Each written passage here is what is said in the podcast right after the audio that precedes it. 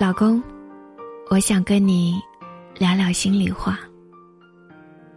老公，我们每一次吵架，吵到最后，我们什么都骂出来了，就像是一对不共戴天的仇人。因为我们互相太熟悉了，所以我们刺向对方的刀子，都格外的锋利。有无数个需要你的瞬间，我都选择了闭嘴。你不懂我突然的沉默，又怎么会懂我不想说的难过？细节这个东西，我说了你才做，它就变得很廉价；我说了，你还不做，那我就变得很廉价。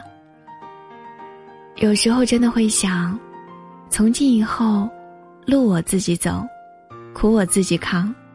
有时候，我都挺佩服我自己的。能够咽下一顿的心酸和委屈。最可笑的是，还要装作若无其事。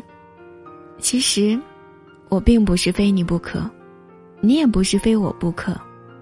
但是孩子身上流着我们的血，孩子非我们不可，所以我们也只能是我们。大概，这就是将就吧。说实话。我有点后悔了。